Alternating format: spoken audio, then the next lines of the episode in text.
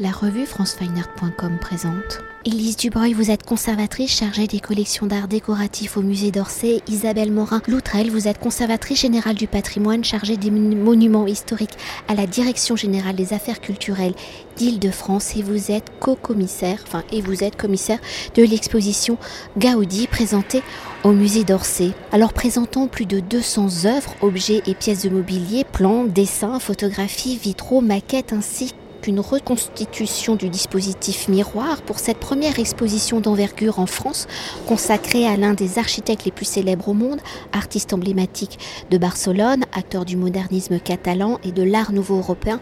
Antoni Gaudi 1852-1926. L'exposition est une double lecture où replacée dans le contexte politique, social et économique de son époque, elle explore l'œuvre à travers une personnalité et la personnalité complexe de Gaudi à travers son œuvre. Alors à la fois adulé et décrié, l'œuvre de Gaudi est à l'image, je le répète, de sa personnalité complexe et singulière, de son créateur, où l'exposition a pour volonté d'aller au-delà de la biographie de Gaudi, souvent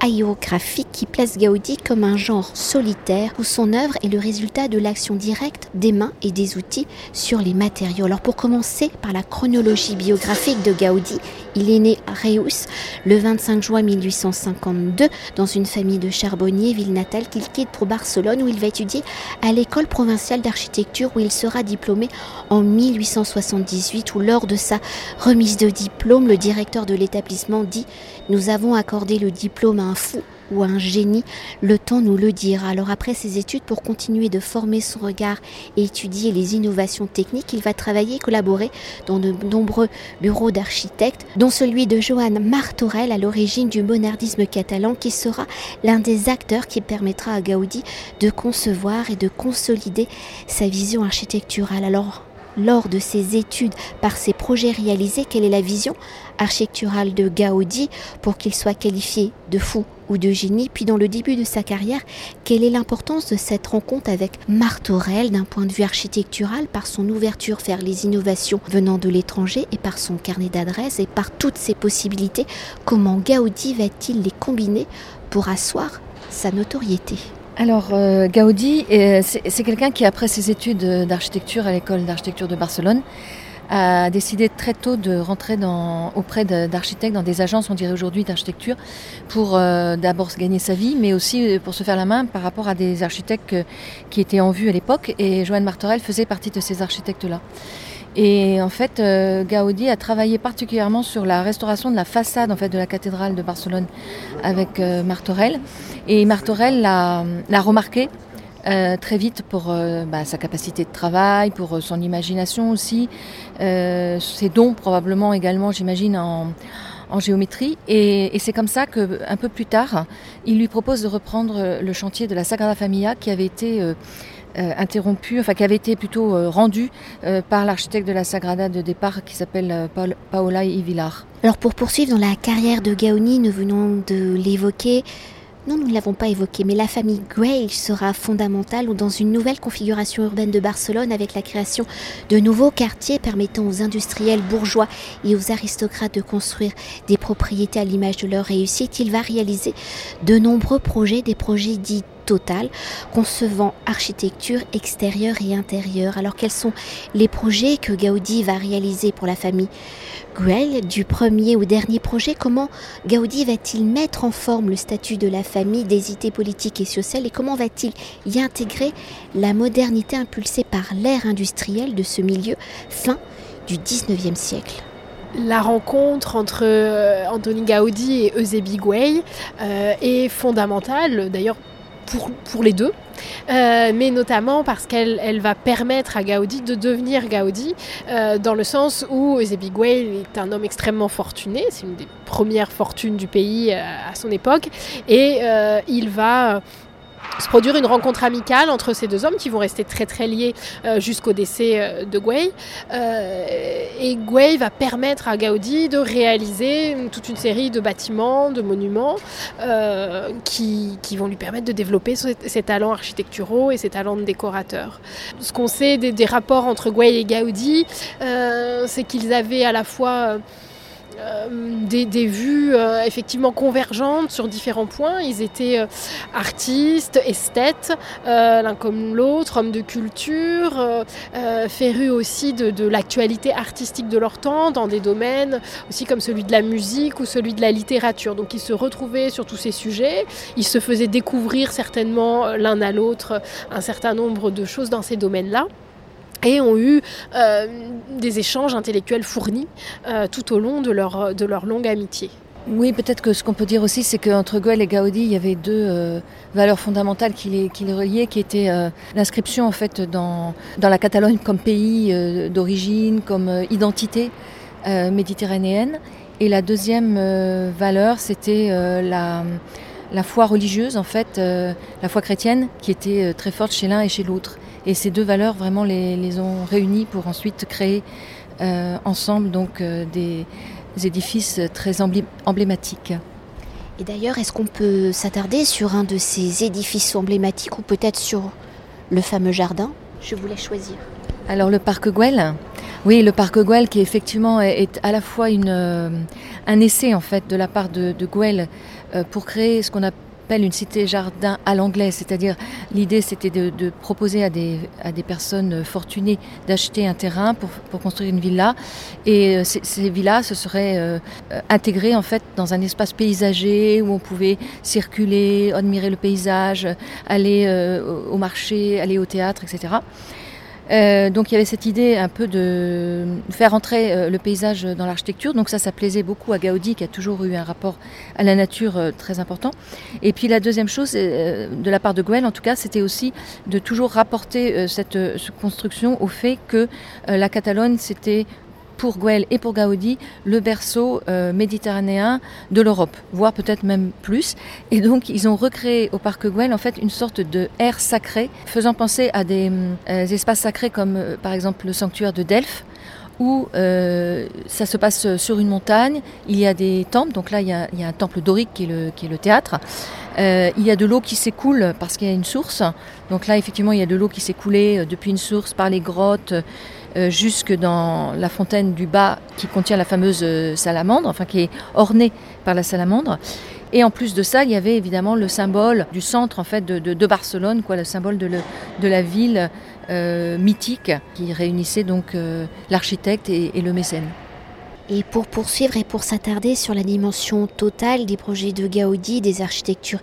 extérieur et intérieur, dans la dimension du mobilier et des décors intérieurs, comment les extérieurs s'harmonisent-elles avec les intérieurs sur les hôtels urbains qu'il va concevoir? Pouvez-vous nous en décrire un entre la dimension du bâti, de la structure du bâtiment, de son élégance intérieure? Comment celui-ci est-il harmonie? Est-il objet total? Les, réalisations de Gaudi ont cette, dimension totale, totalisante, parce que euh, Gaudi euh, va très très loin dans le sens du détail. Donc il conçoit effectivement à grande échelle le bâtiment, ses structures, et puis euh, il en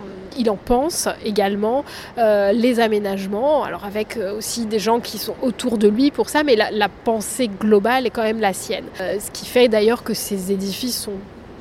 pas comparable vraiment à, l'édifice d'autres euh, architectes de la même période. On peut prendre pour exemple la Casa Mila, qu'on appelle aussi la Pedrera, une des demeures les plus, probablement les plus célèbres de Gaudi dans Barcelone, sur le Passeig de Gracia, euh, qui est euh,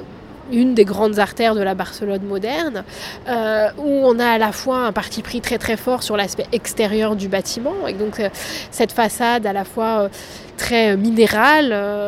de, de, pierre qui, claire, blanche, comme, comme creusée par les baies qui, qui, viennent, qui viennent ouvrir le bâtiment, qui lui a valu son, son nom donc de Pedrera, qui veut dire carrière, monument qu'on peut toujours admirer aujourd'hui à Barcelone. Et parfois, ce qu'on connaît un peu moins, c'est l'histoire de l'aménagement intérieur de cet édifice et de la réflexion euh, qu'avait menée Gaudi et, ses, collaborateurs proches, dans une réflexion à la fois sur l'agencement des espaces, qui est euh, tout à fait euh, nouvelle, une, grande liberté dans le positionnement des, cloisonnements. Et puis, dans la dimension esthétique, la, réalisation de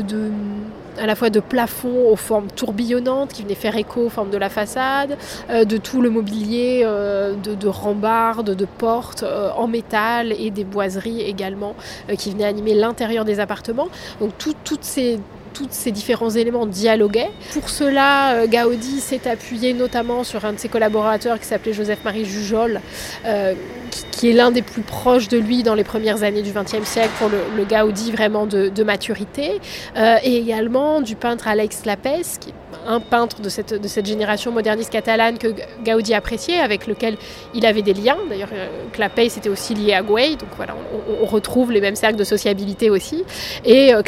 avait conçu une partie de ses décors peints polychromes de l'intérieur de la Casa Mila. Et pour poursuivre et pour conclure notre entretien et évoquer son projet le plus connu, hein, la Sagrada Familia, qu'il conçoit à partir de 1883 jusqu'à sa mort en 1926, où il s'y consacre pleinement à partir de 1910. Alors dès 1878, à sa sortie de l'école d'architecture, Gaudi dit son envie de construire un édifice religieux qui sera son œuvre. Alors si la Sagrada Familia n'est pas son seul et unique projet, dit religieux, quels seront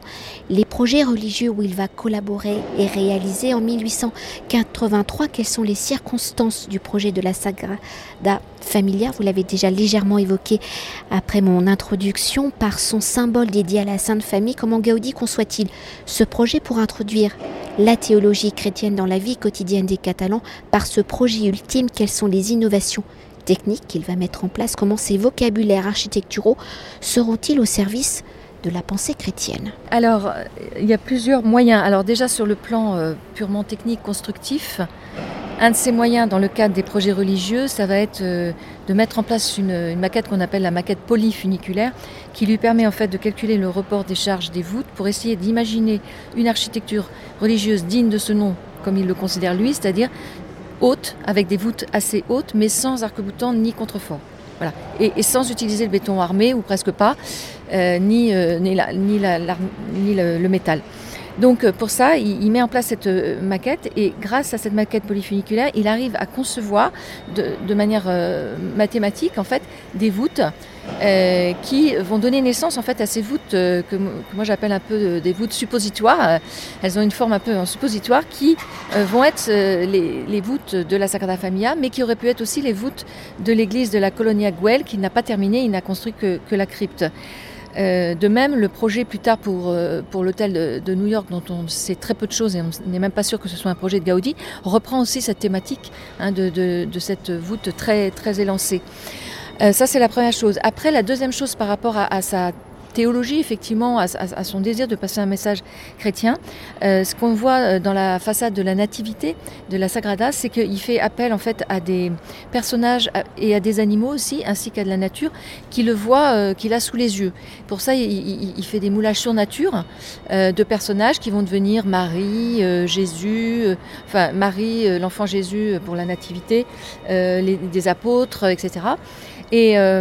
et en fait, en ça, euh, il, souhaite que les, personnes qui iront à la Sagrada Familia ou qui regarderont ces sculptures puissent s'identifier, puissent se reconnaître et donc puissent, comprendre que euh, la religion chrétienne, en fait, elle se vit euh, au quotidien et que, et que la Sagrada Familia est là pour faire le lien entre la terre et le ciel, mais en en prenant en compte en fait la vie quotidienne des gens et notamment des populations euh, modestes. Gaudi constitue un, atelier important à la Sagrada Familia euh, qui s'articule plusieurs espaces euh, dans lesquels euh, il élabore avec ses collaborateurs euh, à la fois les maquettes de la structure de la Sagrada Familia et on voit qu'il y a plusieurs versions de maquettes, plusieurs versions de solutions pour les voûtements, pour les colonnes, ces fameuses colonnes pour lesquelles voilà, il réalise des calculs complexes et aurait pris aussi la nature et notamment les arbres comme source d'inspiration. voilà, la Sagrada étant aussi une sorte de, forêt de pierre par certains aspects. Euh, et puis c'est également un atelier pour le décor sculpté qui participe évidemment de l'esthétique générale de l'édifice. Et euh, Gaudi euh, réalise effectivement ce décor avec une volonté presque euh, d'hyper-réalisme, ça a pu être interprété comme ça, qui a pu parfois aussi choquer un peu dans la, dans la compréhension euh, de, son, de son esthétique. Euh, voilà, Dali parle de pompiérisme, bon, Dali a un regard très particulier sur Gaudi, mais tout à fait intéressant néanmoins. Et il y a cette, cette volonté par l'hyper-réalité, peut-être par l'hyper-matérialité, d'emmener vers, vers l'immatériel, vers le spirituel, qui est assez, assez touchante et, et assez impressionnante dans le travail de Gaudi. D'ailleurs, on pourrait peut-être évoquer un dernier mot, hein, c'est